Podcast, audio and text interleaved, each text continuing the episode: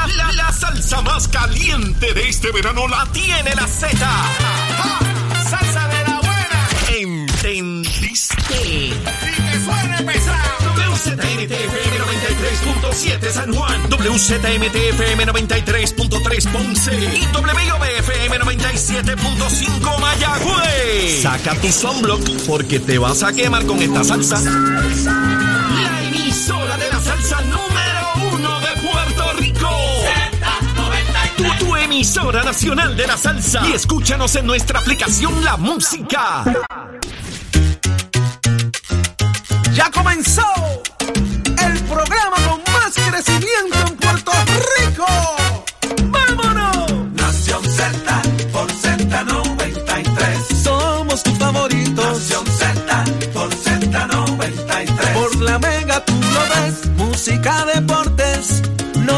y entrevistas. El programa de mayor crecimiento de la isla mía. ¡Me gusta! Nación Z por Z93. Barreto el Show. Nación Z. Nuestra tierra, nuestra naturaleza y nuestros valores. Esta es tu nación. Ajá. Hay de exclusivas. Brindándote información que verdaderamente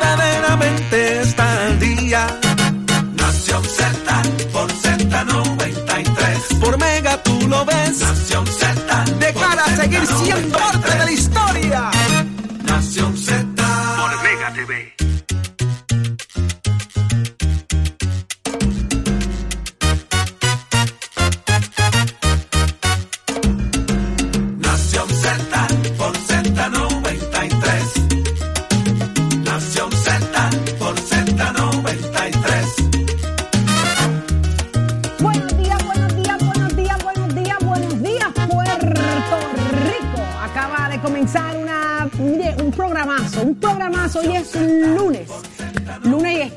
¿Para qué cámara mía? Ustedes me dirán, señora, señorita camarógrafa, señor director. Eh, estamos más que listos para arrancar un programazo hoy en Nación Z, repleto de información. No, mire, un fin de semana para muchos tranquilos, muchos conciertos, muchas fiestas, pero muchas, muchas, muchas cosas pasando en el país que usted merece saber.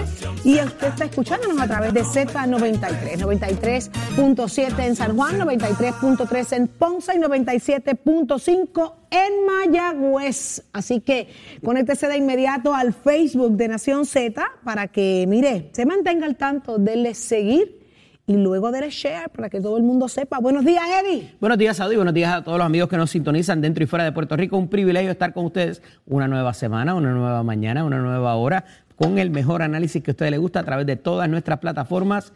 Conéctese al podcast de aquí de Nación Z para que pueda ver todos nuestros segmentos, también al Facebook Live para que sea parte de nuestra conversación. Un privilegio nuevamente estar con ustedes y les vamos a llevar las noticias como a usted le gusta, en el momento que usted le gusta. Así que no se desconecte aquí en estas próximas dos horas con nosotros en Nación Z Saudí. Quienes nos acompañan en el día de hoy, pues grandes invitados, de esos que nos responden a todas y cada una de las preguntas que hacemos. Hoy representante Denis Márquez llega hasta Nación Z. ¿Será que responde todo lo pendiente, Eddie? Interesante, ciertamente. Vamos a hablar con él de la nueva, de la nueva propuesta para la ley de costas. También va a estar con nosotros en el panel de análisis el representante Jesús Santa, presidente de la Comisión de Hacienda, y el ex senador y ex secretario de Estado Kenneth McClintock. Vamos a hablar acerca de lo que está pasando en los movimientos en Washington y también lo que tiene que ver con las diferentes eh, alternativas para lo que va a ser el proyecto de estatus y la baja en el combustible y la tarifa particular de eh, energía eléctrica que se anuncia que ya se tramitó, se aprobó por el negociado de energía, así que vamos a entrar más en directo con eso ya mismito, Saudi. De igual manera, Eddie, estaremos hablando con la presidenta de la Red de Albergues de Violencia Doméstica, Vilmari Rivera, señores, y en este fin de semana ocurrió otro hecho lamentable. Eh, una joven, una mujer perdió la vida a manos de su pareja y este también se suicidó. Venimos con todos los detalles de lo que está pasando, qué tiene que decir la presidenta de esta red de albergues, cómo viven allí, cómo se, cómo se abre espacio. Continúa el a- alza en casos de, de violencia a estas mujeres. Usted se entera hoy aquí en Nación Z de eso y mucho más. Y de igual manera el análisis completo con el licenciado Leo Aldrich acá en Nación Z. Pero, Eddie, ¿qué está pasando en Puerto Rico y el mundo? ¿Cómo amanecimos? De eso sabe la nuestra Carla Cristina, quien está más que lista. Adelante. buenos Buenos días, Carla. Buenos días, Eddie y Saudi. Estoy listísima. Listísima, siempre, siempre. Bueno, vamos a los titulares. El negociado de energía aprobó una reducción de 2.75 centavos por kilovatio hora que se verá reflejado en la factura del servicio de energía eléctrica durante este, este mes de agosto y el de septiembre. Próximo, de otra parte, el alcalde de Camuy y presidente de la Federación de Alcaldes, Gabriel Hernández, urgió a la agencia a la compañía de fomento industrial consultar con los alcaldes antes de darle paso a los planes de demolición de 33 edificios que forma parte del plan fiscal de PRITCO aprobado por la Junta de Control Fiscal. Y al menos ocho muertes violentas fueron reportadas durante este fin de semana en el país, incluyendo la quinta masacre del año ocurrida en Atorrey y el asesinato de dos mujeres el domingo en Las Piedras y Bayamón. Y en temas internacionales, el gobierno de Ucrania ordenó el desalojo obligatorio de la región de Donetsk al este del país, que en los últimos días ha sido objeto de duros ataques militares en el conflicto armado. Para Nación Z les informó Carla Cristina. Les espero mi próxima intervención aquí en Z93. Vamos de inmediato a analizar lo que está pasando en Puerto Rico. Eddie, hay, hay información, trasciende información que la Junta de Control Fiscal está pidiendo que haya más demolición de estructuras y que haya más venta de terrenos. Eh, y es que trasciende información de la cantidad de edificios y terrenos que tiene Pritco. ¿Qué está pasando? Mira, en efecto, Saudi, esto se trata de unas recomendaciones de la Junta de Supervisión Fiscal que ofrecen eh, para que de ese catálogo que se hizo hace unos años de Pritco, que incluía hasta la isla de Palominos, como tú Me recordarás, acuerdo, claro. eh, pero aquí particularmente, como tú muy bien traes, son esos edificios de Pritco que se han hecho diferentes cosas con ellos, algunos se le ha pasado a los alcaldes, algunos se han eh, rehabilitado, otros se han dejado en desuso y como estructura que no, eh, ¿verdad? no se usa o no tiene mantenimiento, pues eh, se va desgastando y eh, evidentemente esto tiene un costo y un valor en el mercado y se ha optado en muchas de estas instancias por demoler las estructuras y no se descarta la venta del terreno. Y aquí es que viene quizás el catching, como dice el americano, ¿verdad? Y por razón de que eh, pudiera ser de que ya le encontraron novio, como dicen, a estos pedazos de terreno, ¿verdad? A esta, a esta- a donde, está, donde ubican estas estructuras. Muchas de ellas están en unos parques industriales eh, también. Y obviamente el terreno podría ser propicio para cualquier otra cosa, por entenderse que es una propiedad en con una zonificación comercial. ¿Qué hay detrás de todo esto? No queda del todo claro y ya inclusive algunos de los alcaldes han levantado banera- bandera por decir, oye, pero es que tú me lo pasaste a mí esta estructura y se está utilizando y como quiera la tienes ahí en el catálogo. Entonces, obviamente, esto capitaliza o pudiera afectar inclusive la capacidad para generar bonos más adelante, porque sepa que en las estructuras, en cualquiera de las corporaciones públicas o inclusive en, en- en- en estructuras que son propiedad de las agencias o del gobierno de Puerto Rico más bien, todo esto es lo que garantiza el colateral, como cuando usted va al banco a pedir un préstamo o una hipoteca, usted pone la tierra como garantía. Y este es el colateral, estas estructuras, estos terrenos, ahí están las escuelas, ahí están los, eh, edificios, ahí hay un montón de cosas más allá de lo que se, se, se contrata y se arrienda. Eh, pero eh, esta parte es interesante porque nuevamente vemos una incidencia de la Junta, quizás justificada porque se trata de dinero, pero incide en la política pública y en el desarrollo económico eh, del país y cuál va a ser la estrategia que pueda tener la administración de me parece que es una usurpación de los poderes del Ejecutivo para propósitos, de nuevo, de las estructuras o de las estrategias más bien de eh, desarrollo económico y tendremos que ver qué tiene que decir el secretario Manuel Sidre eh, sobre esto, toda vez de que le toca de cerca eh, lo que es sus estrategias y demás de qué hacer con este tipo de estructura saudí. Es interesante, ya los alcaldes están, como bien mencionaste, levantando, levantando bandera como los primeros novios interesados en muchos de estos espacios, en muchos de estos terrenos. Eh, hay otros que ya están eh, como bien dijiste también, reclamando, pero espérate, esto me pertenecía y ahora lo quieren Correcto. vender. Y que venga la orden de la Junta de Control Fiscal es, es sumamente interesante. Es una recomendación hasta ahora, no se ha convertido en una orden, Bueno, pero. Obviamente te están diciendo, tú quieres chavos, míralos aquí, Eh, mira a ver lo que haces. Recomendación es como que no te quejes que no tienes. Y mira, tienes esto para vender, tienes esto para, para, para hacerlo, convertirlo Sí. en dinero. O sea que. Mi viene- crítica particular es que esto en, momen- en, en unos momentos, unos años que no hace tanto, ¿verdad? Se contempló que iban a hacer estos parques industriales para ubicar eh, esto de una manera estratégica, ¿verdad? Y que no incidiera sobre el tránsito, sobre el resto de lo que pasa en los, car- en los cascos urbanos. Entonces, convertirlo quizás o transformarlo en otra cosa pudiera dar al traste con la poca planificación que tenemos en el país de tener esas estructuras en parques industriales separados de lo que es otros, otras zonas de revitalización económica. Eh, pero obviamente la- lo- las ciudades cambian, las necesidades del pueblo cambian también, eh, pero lo tenemos que mirar eh, eh, dentro de un marco completo y no individual. Cada uno de estos, de estos terrenos tenemos, eh, necesitamos dinero para eh, llevar a cabo otras necesidades que tenemos en el país. Eh, y esto quizás sea una alternativa, pero de nuevo, mi, mi exhortación es que se haga eh, de una manera coordinada y con la planificación de lo que se vaya a hacer. Oye, eso tiene que ver eh, con, con- con esto de la energía renovable, eso tiene que ver con la- el consumo de combustible, con las tarifas de energía eléctrica. Todo esto incide sobre muchos otros factores económicos en Puerto Rico, Saudí. Así mismo. Así que vamos a estar, ver, de qué manera se, se atiende esto en Prisco. Pero, Eddie, no, no podemos, es impresionante la, portada hoy del periódico El Nuevo Día. Y dice, tal cual, dice, urge mayor protección contra las agresiones sexuales. Y es que la población más vulnerable son los menores con diversidad funcional. Y entre ellos se destaca, eh, más allá de, lo, de que es la comunidad la, la- la población eh, general son los inmigrantes, la comunidad LGBTIQ y las personas con diversidad funcional, como ya bien mencioné, y que están cuatro veces más expuestas a ser víctimas. ¿Puedes creerlo? Todo esto se destapa a raíz de, de- de del la- incidente de la, pasada semana de 13 años. y verdad Eh, lamentablemente eh, pero para bien cuando ocurren este tipo de incidentes se destapan algunos otros verdad y hay gente que se empodera y, y se atreve tiene, tiene la valentía de eh, destapar asuntos como este parecidos verdad Eh, y, y de ordinario se dan en, en ondanadas no eh, y, y es importante que esto se sepa para de alguna manera y con la pandemia y todas las demás las, eh, necesidades que hemos vivido en el país luego de los huracanes, eh, se sepa qué está pasando ahí porque se perdió visibilidad, se perdió visibilidad de los maestros, se perdió visibilidad de los terapistas,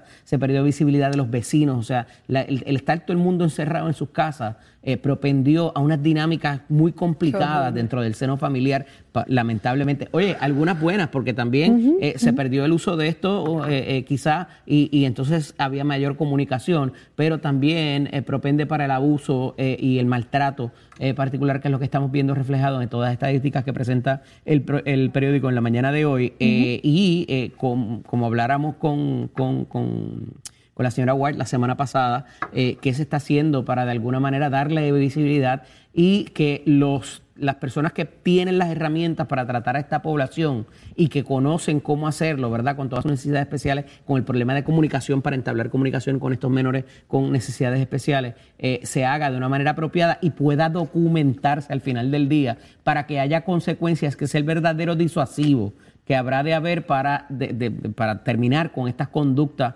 eh, y con este maltrato en, en estas personas, ¿verdad? Que, que por razón de no poderse comunicar o no tener herramientas para poder eh, eh, denunciar a sus, agredor, a sus agresores, pues termine y, pueda hacerse algo al respecto. Aunque trasciende también en el rotativo de que se desconoce de dónde la policía utiliza eh, formatos para, para recopilar estadísticas, son impresionantes los números. Y quiero, quiero hacer hincapié en esto para que la gente que nos está escuchando y viendo a través de Z93 escuche claro. cuán, cuán difícil está la situación. Dice que en lo que va del año la policía ha recibido 490 querellas, ¿ok?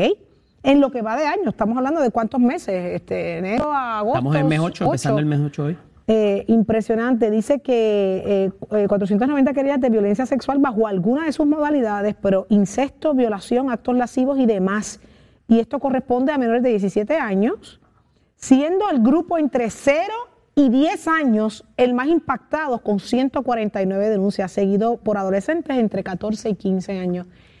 Es absurdo, eh, eh, eh, es, es horrible eh, lo, que estamos, lo que estamos leyendo y lo que estamos Y un enfrentando. poco por lo que te digo, esta comunidad, además de que son jóvenes y tienen el temor eh, de que su agresor tiene algún tipo de autoridad sobre ellos, encima de eso muchas veces tienen necesidad de la comunicación y no Sí. pueden transmitir, eh, que es lo que vimos con esta joven, por Con más que haya tenido unos. Sí, terapistas, que funciona. estaba yendo a la escuela, todo lo demás, sigue teniendo el asunto de que no podía comunicarse y que podía, eh, tenía un escaso vocabulario para poder denunciar eh, cualquier situación que, tra- que Pero todo se sabe y como bien dijiste en un principio, Claro. Eddie, se están armando de valor eh, para decir lo que están viviendo y, y ojalá esto no pasara, esto no pasara, pero si hay alguien pasando por esto, que, que levante la voz, que no se quede viviendo ese infierno, que diga quiénes son, qué pasó, cómo fue, para que se y el sistema de alerta, vecinos, eh, ¿verdad? Lo que tiene que ver con el entorno escolar eh, y todo lo demás, amigos, lo que sea, sepan que esto tiene consecuencias. Número uno, el permanecer callado y no denunciarlo sabiéndolo también va a tener consecuencias y va a proveer para que eh, haya, estén más pendientes mínimamente. y el charlatán o la charlatana que se atreve a hacer una cosa como esa sepa que será procesada, que, que eventualmente todo se sabe, que aquí no hay nada oculto bajo el sol. Pero vamos con otros asuntos. Eh, oye, Eddie, dice el gobernador que le está confiado que el proyecto de estatus, él entiende que eso se va a aprobar todavía. Estuvo esta pasada semana en Washington con la comisionada residente tratando de recabar lo que es el voto de, la, de, los, de los republicanos, ¿verdad? Toda vez de que se hiciera toda esta estrategia por el parte del Partido Popular en las semanas anteriores para de alguna manera descarrilar lo que es el proyecto presentado por la comisionada residente y la congresista Nidia Velázquez. Hay 216 personas todavía que convencer eh, de los demócratas, eh, pero sabemos que eh, ¿verdad? Ya, ya es más que evidente que el problema está con los republicanos. Entonces, no sé cuánto quizás el gobernador puede abrogarse por esa estrategia. Él insiste en que confía eh, en que se aprobará. Ayer participó de una actividad del Partido Demócrata aquí en la isla, eh, donde habían varios de nuestros colaboradores allí, debo decir, eh, y a esos efectos, pues,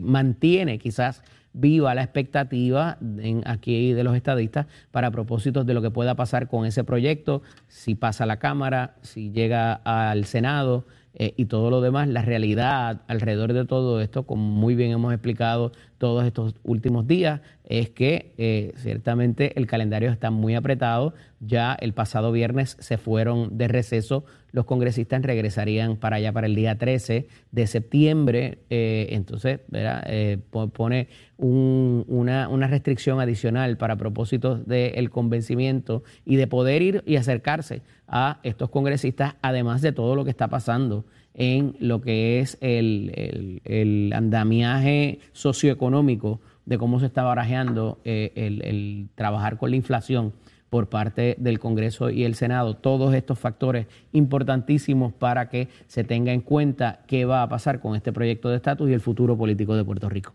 Vamos a ver qué pasa, pero hay esperanza por parte del gobernador y obviamente Vamos a hablar ahorita también con de Kenneth y con de la Jesús también. ¿eh? Ah, vamos a hablar Así en el que, análisis. sí. Así que pendientes acá a Nación Z. Pero qué clase de barría, Eddie. ¿Tú viste el juego de baloncesto anoche? Perdió Ponce. Pero no- yo no voy a hablar de eso, yo no voy a hablar de eso. Que hable Tato Hernández, el que sabe. Y está más que listo. Buenos días, Tato. Muy buenos días, muy buenos días, muchachos. Buenos días, Titi Saudi. Buenos días, señor Eddie. López. Vengo molestito. Me salí del libreto y lo tiré para un lado porque hablando de ese juego, hablando de la barría que dan mis vaqueros de Bayamón, tanto a los piratas de Quebradilla, tanto a los leones de Ponce. No voy a hablar de que Ángel Rodríguez fue de los mejores y de la labor que hicieron los muchachos cuando se acabe el juego, cómo se felicitan los dirigentes, cómo se hablan, cómo tienen palabras bonitas. Lo que me molesta es que el señor alcalde no habían terminado las entrevistas, apagó la luz y dejó aquello como boca de lobo. Y los técnicos que tienen que recoger, y la gente que tiene que salir, y los fanáticos que se tienen que montar en los carros, y los de Bayamón que tienen que regresar para tener la guagua. O sea, se puso, se puso como los nenes chiquitos. ¿Qué clase de mal Pero fue el alcalde, Óigame. Tato, fue el alcalde. Eso, no, pasó el una vez en alcalde. Ponce, Sí, un en una celebración de un campeonato. Ve acá, pero El fue el alcalde. Tato, o fue la, la gente Sí. que administra la cancha.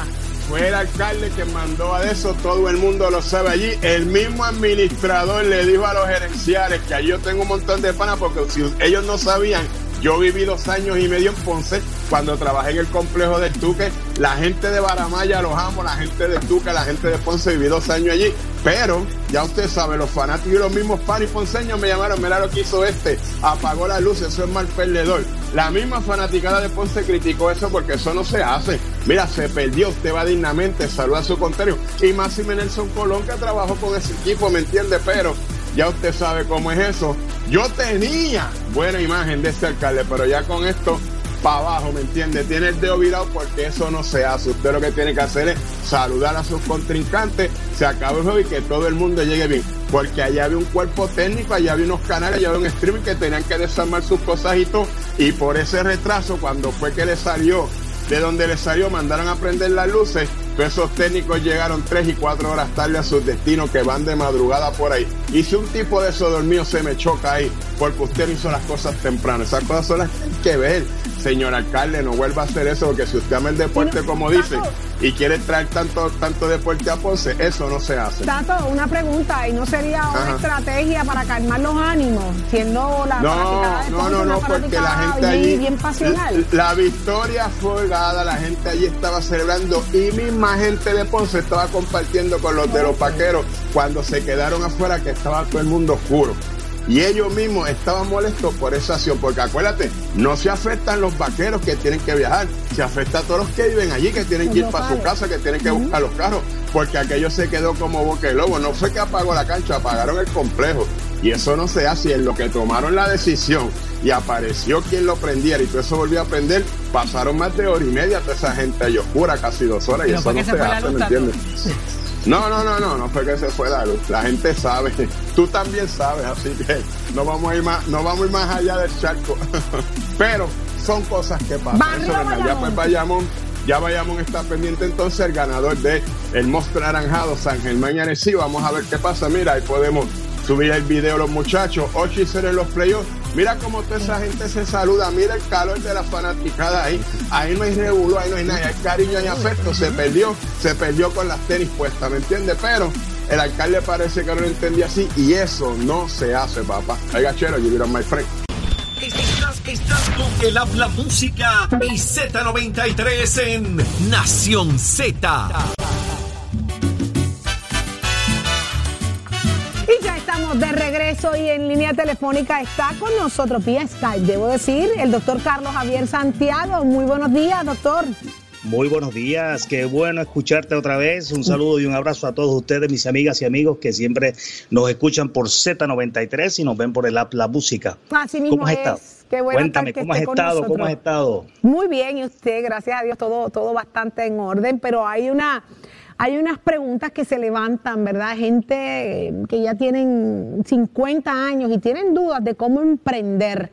Desde acá, desde Nación Z, con su expertise como psicólogo industrial, ¿qué le podemos decir? ¿Sabes? Lo primero que voy a sugerirle a todos los que todavía están en, en las zonas laborales, ¿verdad? Que no pueden dejar de trabajar porque no se pueden retirar. Lo primero que te invito es, número uno, en los antes de cinco años, o sea, piensa de ahora a cinco años, ve planificando cómo sería tu transición. Es importante no dejarlo a último momento, Saudi, porque si lo dejas a último momento, entonces puede venir una crisis económica, un lapso económico eh, que, que te puede llevar a una, a una pérdida grande, porque tú sabes que toda persona que se jubila aproximadamente pierde un, de un 5 a un 10% de su salario. Eh, una reducción tremenda si solamente es- vas a depender de tu sistema de retiro que te ofrece el patrono o el seguro social. Por lo tanto, vamos a ir creando ya las bases para dos cosas. Si eres una persona que has ocupado posiciones de liderazgo o de autoridad durante los últimos 5 o 10 años, o sea, fuiste supervisor, director de departamento, gerente, vicepresidente o vicepresidenta, ya sabes que puedes tener unas competencias donde po- podrías considerar lo siguiente. ¿Qué te parece si te dedicas luego de la, de la jubilación, te coges un brequecito? Pero tú sabes que mucha gente no puede quedarse quieto. Consu- La consultoría, la capacitación, el adiestramiento en, en áreas especializadas podría ser una opción para ti. Créate unos blogs temáticos donde tú te sientas útil, que puedas comunicar tu, tu experiencia, tu conocimiento a través de las redes sociales. Muchos se están dedicando a eso.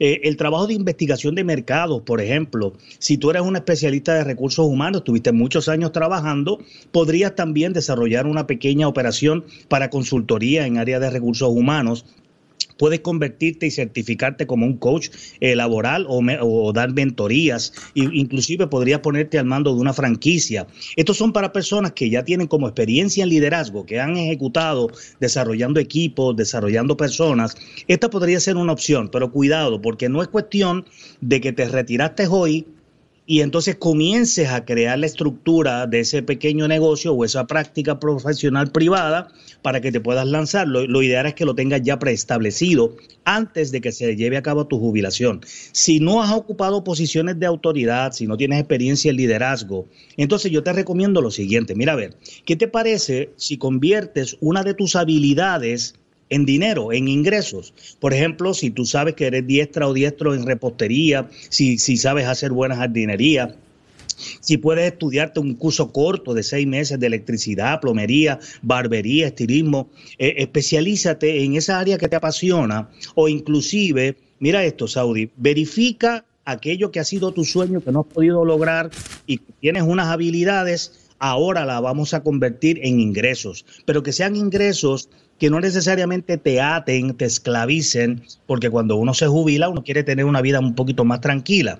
Pero lo que quiero es que tengas una opción de ingresos adicionales para que tu estilo de vida no tenga que cambiar. No sé qué opinas, Saudi. Genial, todo lo que me ha mencionado me encanta, consultoría, capacitación, blogs, investigación de mercados, eh, carreras cortas de seis meses, buscar hacer sus sueños realidad, la edad no importa. Eh, y teniendo bien claro esa parte, doctor, de que pues uno tiene que verla, bajar un poquito la revolución y que sea algo liviano, pero que te dé Claro. esa, esa, esa ayuda de sentirte bien contigo mismo y sentirte útil. De Y los y en 50 para arriba es maravilloso, me cuentan, doctor. Oh, sí, no, no, no, pero mira que los gr- grandes emprendedores han comenzado luego de los 50. Eh, el ejemplo de McDonald's es uno bien Wow. claro que, que se ha difundido.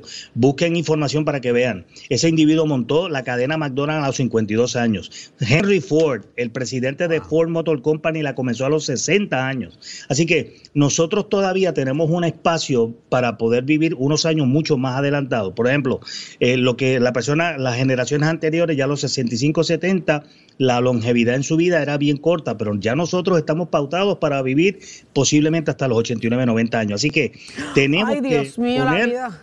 La vida Es tan buena, doctor. Yo quiero por lo menos 120, 130. Pues por lo, bueno, pero lo importante es que sean 120 en prosperidad y Ah, en no, solvencia, siempre, ¿cierto, Saudi? siempre, siempre. Porque para ser 120 en pobreza yo no los quiero tampoco. Bueno, no, no. Pero, pero yo creo que vamos a darle estas opciones para que entonces, Claro que sí. si tú, si te baja el ingreso en un 33%, pues sabes que ah, en tu jubilación vas a tener 70% de libertad para divertirte y 30% de trabajito para que ese dinero se pueda compensar. Ponte al día. día. Aquí te informamos y analizamos la noticia. Nación Z por, por, por Z93.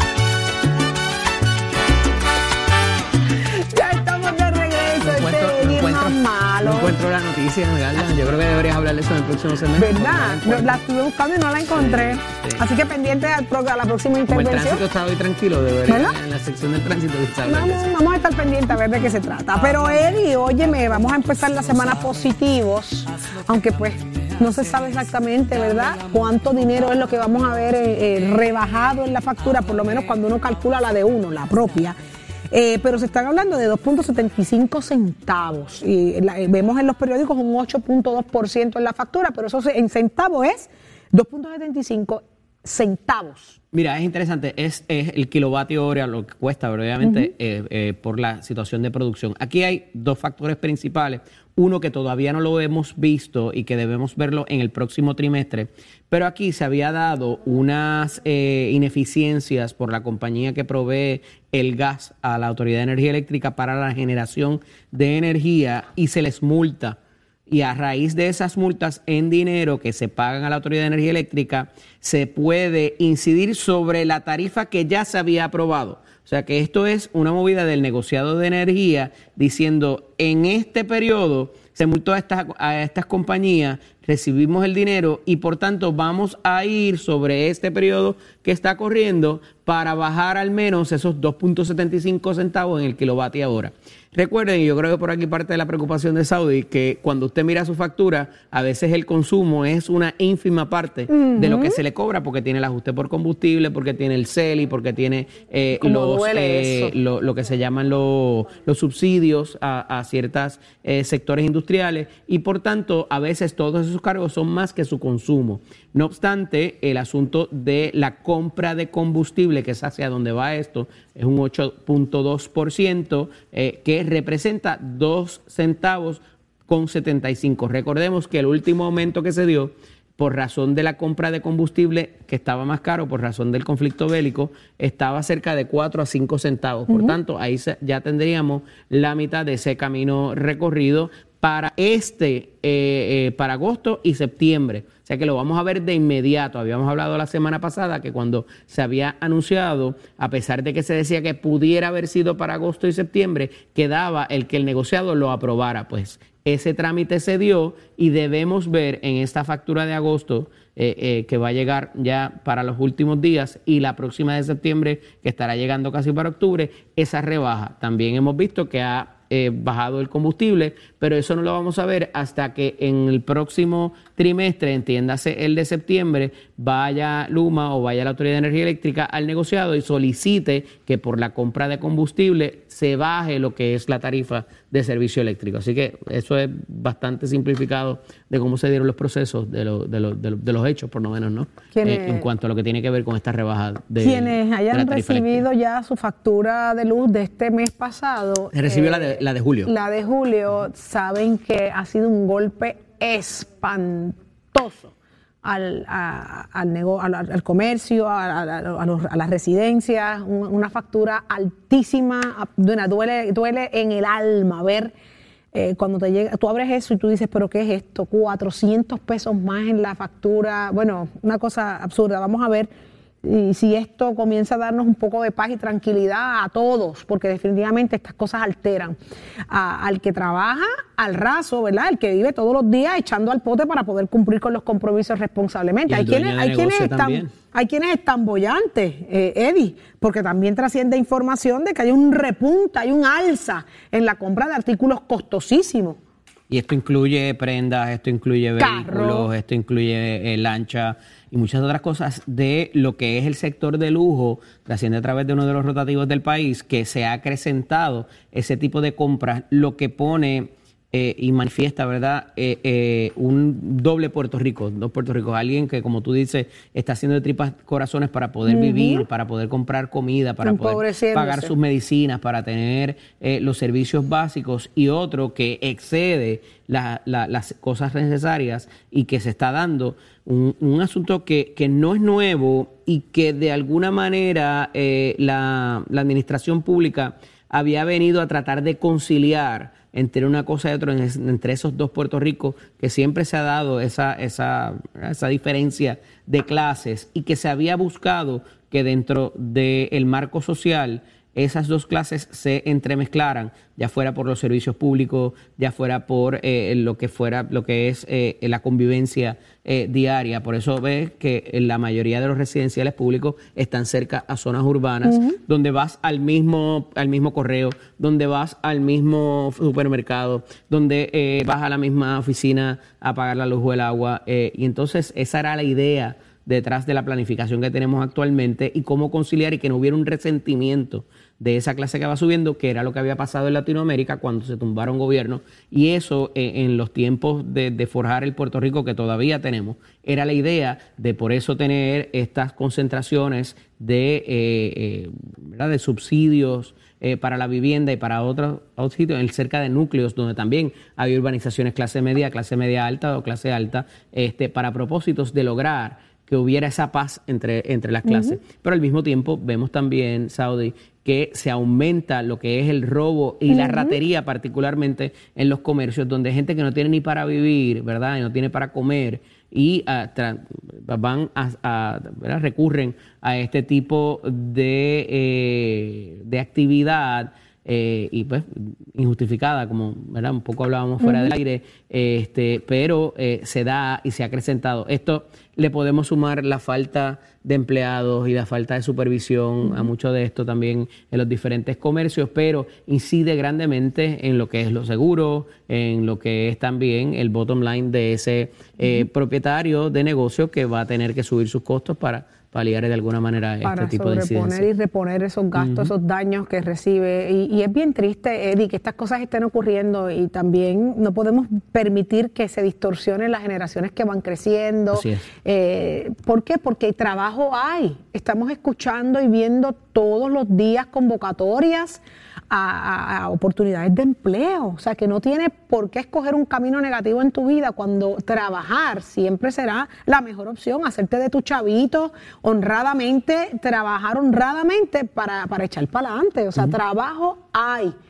Eh, robar nunca será la mejor opción. Sabes que tiene sus consecuencias y, y- y no, no es lo, no es lo justo para nadie. Así que vamos a ver eh, si, si las cosas comienzan a cambiar. Que sepan que oportunidades hay. Hay muchas oportunidades.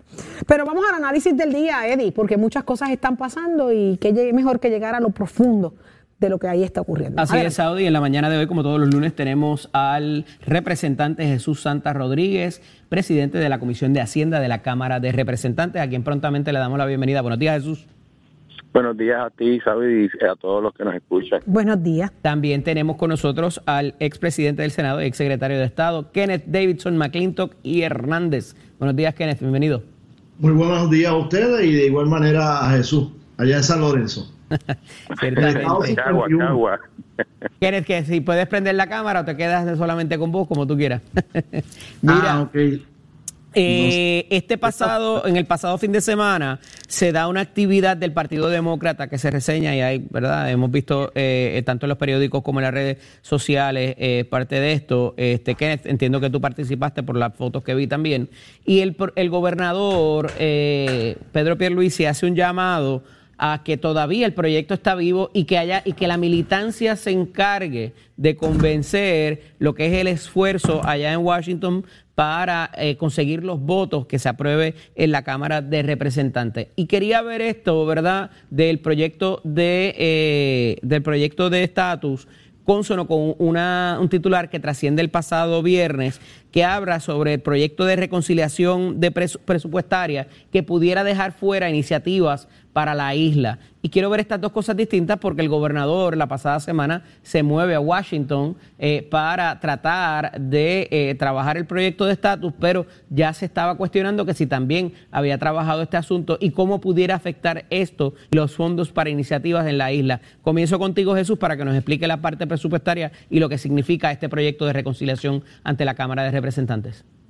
Pues mira, ese proyecto de reconciliación es como un tercer turno al bate al, al Build Back Better, ¿no? Que, que es el proyecto clave, cumbre del presidente Biden. Y tenía una- unas iniciativas económicas muy beneficiosas para el país que no estaban en discusión, o sea, no, no tenía nada que ver con la peleita o, o las inquietudes que tenía el senador por Virginia Occidental, Machin, eh, como tal. O sea, era- eh, eran algunas propuestas que se suponía que había consenso en ellas. Obviamente, tratando de mover algún proyecto, eh, eh, entiendo que los demócratas hacen un nuevo proyecto un poco más aguado, pero entonces dejan fuera algunas de estas iniciativas que eh, eran de beneficio para el país.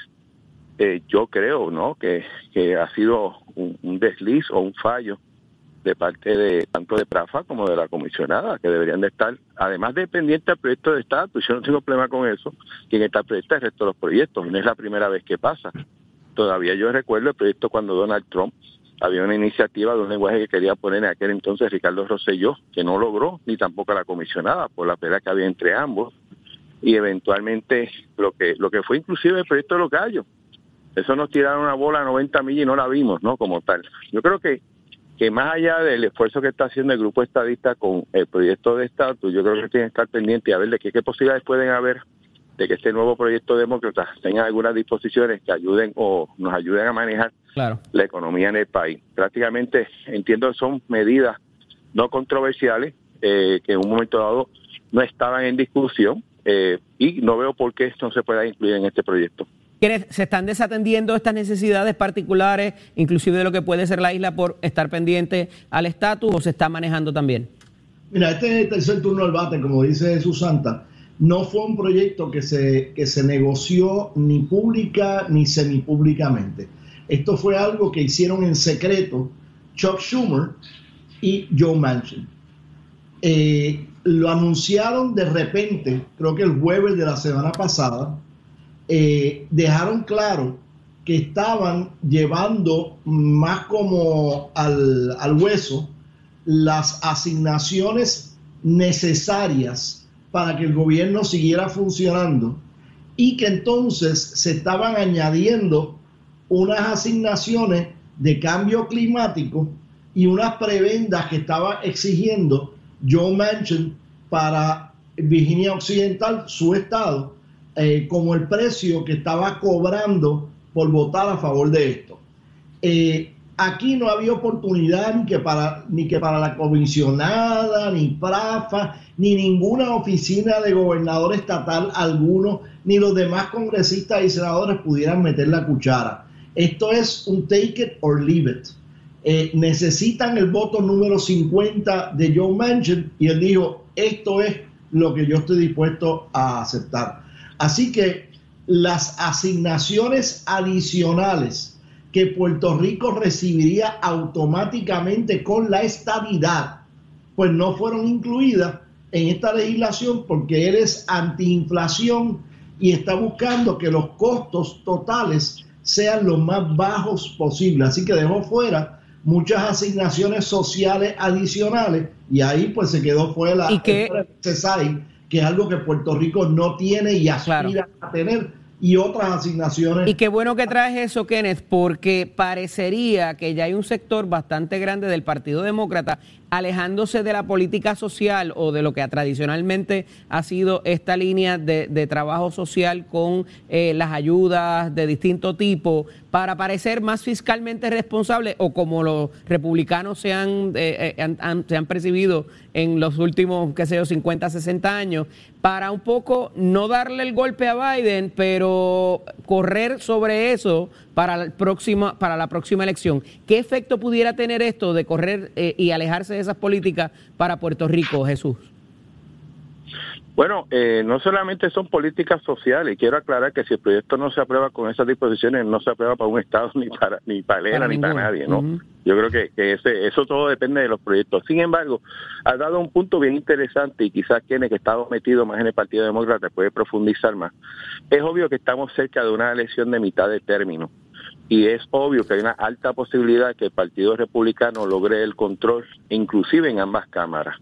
Y obviamente parte de, lo que cre- crea el issue económico con una alta inflación, con unos altos gastos, obviamente el proyecto base de Biden no ha pasado. Eh, eh, entonces se ha traído la dinámica de, oye, me están cobrando un montón de dinero, la inflación está en las nubes, los precios están más caros, eh, ¿qué hacemos con las contribuciones? O las bajamos o buscamos un mecanismo para, para poder ser más eficiente en el uso de dinero público, que es una política que siempre ha llevado el Partido Republicano. Y, y no es de extrañar que muchos demócratas, donde están en distritos bastante peleados, eh, estén asumiendo posturas un poquito más de centro, más conservadoras, eh, que hubieran posturas distintas a las que hubieran tomado en otra situación económica. Yo creo que ese, ese fenómeno lo estamos viendo y, y parte de los resultados que tú ves es la legislación. La legislación, en vez de ser una más liberal, más radical, obviamente estamos viendo mucho freno en mucha legislación demócrata, demócrata que en otros tiempos hubiese sido más, más, más tradicional o inclusive mucho más liberal de lo que es ahora. Pero en ese sentido, y a palabras del propio presidente eh, la semana, a finales de la semana pasada, eh, se aumenta la inflación, también tenemos la baja en el Producto Interno Bruto, eh, y eso, lo que es el fenómeno del, del stagflation, ¿verdad? Y a esos efectos se aumenta la tasa de interés. Y el propio Biden tronó contra la Reserva Federal, contra su Reserva Federal, por, por, por hacer esta movida que obviamente afectaría y pondría en jaque muchas de las industrias como las bienes raíces y demás, y, lo que son las compras. eh, a esos efectos, eh, ve- vemos como que hay gente apartándose de la política del presidente Biden. ¿Qué significaría esto para Puerto Rico? Retomo la pregunta. Bueno, aquí, aquí se ve que el problema que hay en Estados Unidos es que la política económica se lleva en tres lugares distintos. Se lleva en el Congreso, que es el que asigna los fondos que se van a gastar y cuánto tú gastes, pues contribuye o no contribuye a inflación. Eh, la Casa Blanca, que establece alguna política pública, pero principalmente las acciones que toma la Reserva Federal, que es como si fuera una cuarta rama del gobierno de los Estados Unidos, que es la que establece la, la política fiscal hasta cierto punto, este, y determina cuánto dinero va a estar circulando en la economía. Pero en ese sentido, con respecto al proyecto, eh, Joe Manchin lo que está buscando es que el gasto sea el menor posible, que el proyecto esté balanceado. De hecho, está asignando eh, eh, responsabilidad contributiva a, a los, a las corporaciones más grandes, imponiéndole ya la contribución global del 15% que van a estar pagando las empresas grandes eh, eh, en Puerto Rico, las que están ahí por el distrito de, de Jesús Santa, allí en la carretera 30, este, para ayudar a balancear esa asignación. Hay una cosa bien importante que no hemos mencionado, y es que se está haciendo una asignación bien grande de fondos federales para combatir el cambio climático. Eso es bien importante para Puerto Rico, porque nosotros somos una isla rodeada de agua, como decía Donald Trump, y necesitamos las ayudas federales para el cambio climático, porque nuestros legisladores y el gobernador y la Junta de Supervisión Fiscal han asignado bien, bien, bien poquito dinero para combatir el cambio climático a nivel estatal y dependemos de esos fondos federales para combatir lo que es el problema número uno en el mundo y en Puerto Rico, que es el cambio climático. Un factor interesante de todo esto va a ser como el resultado y la consecuencia de esas políticas monetarias, como ustedes llaman, va a repuntar en lo que es la elección de medio término e inclusive de camino a una posible recesión. ¿Qué efecto va a tener esto en la elección del 2024 para la presidencia de los Estados Unidos y el debilitamiento de la figura de Joe Biden? Pero hablaremos de eso más adelante. Gracias a ambos por estar disponibles con- para nosotros. Un abrazo. Buenos días a todos. Cómo no. Muy bien. Audi, paso contigo. Interesante análisis que solo escucha aquí en Nación Z. Eddie, eh, este fin de semana eh, el baloncesto, la NBA, eh, está de luto. No es para menos porque Murió Bill Russell. murió Bill Russell, pero todos los detalles de eso, como nos gusta a nosotros, lo tiene Tato Hernández. Así que adelante, Tato, buenos días. Figura cimera en Boston. Lo tenemos, ya está listo, claro ahí que sí. conectándose. Estoy aquí, estoy aquí, estoy conectándome. Tato, ¿qué pasó el fin de semana? Lo- le, le han rendido homenaje a, a Bill Russell, que fue lo que yo creo que murió en paz, murió muy tranquilo, ¿no? En su hogar. En su hogar con su Su más reciente esposa, dado a que él tuvo tres, matrimonios, ¿no? Él se llama William Felton Russell, nació en el 1934, murió el 31 de julio del 2002 a los 88 años de edad. Fue gran valor para lo que fue la franquicia de los Boston Celtics, gran jugador por más de tuvo alrededor de algunas 11 sortijas de campeonato, dos de la NCAA, pero lo más importante de su desarrollo fue la labor comunitaria que hizo dentro y fuera de la cancha, que por eso el presidente Barack Obama pues lo, le dio una medalla de honor por todos esos actos.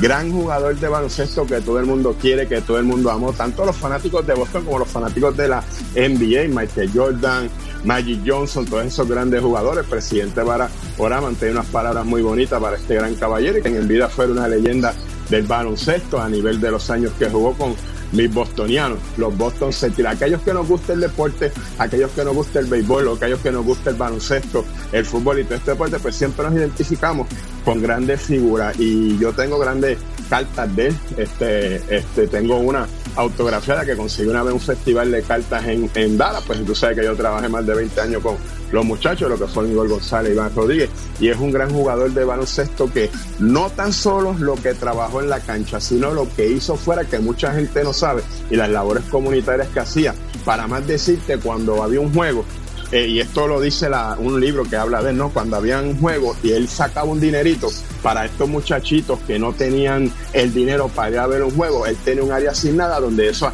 familia con esos niños iban a ver los juegos. Y te lo digo porque esa habilidad, una vez cuando le, leímos esos libros, yo se los comenté a los muchachos, a tanto a Juan como a Iván, y ellos también pues desarrollaron eso, y ellos sacaban de su dinero y calladamente se llevaba allá para que todas estas familias pues también fueran partícipes de los juegos, y eso lo aprendimos de esa gran legendario que fue pues William Felton Russell, Bill Russell, así que Pa- para toda su familia Fortaleza y aquellos grandes conocedores del baloncesto que sabemos lo, lo que estamos hablando, pues ya usted sabe Fortaleza para todo el mundo y cosas pasan, pero a la verdad que le dio gran vida y gran valor al, deporte, a lo que fueron aquellas luchas raciales pues que también habían para aquellos años. Que en paz descanse y que en gloria esté el gran Bill. Usted se entra aquí en Nación Z, somos deportes, oiga chero, give it my friend.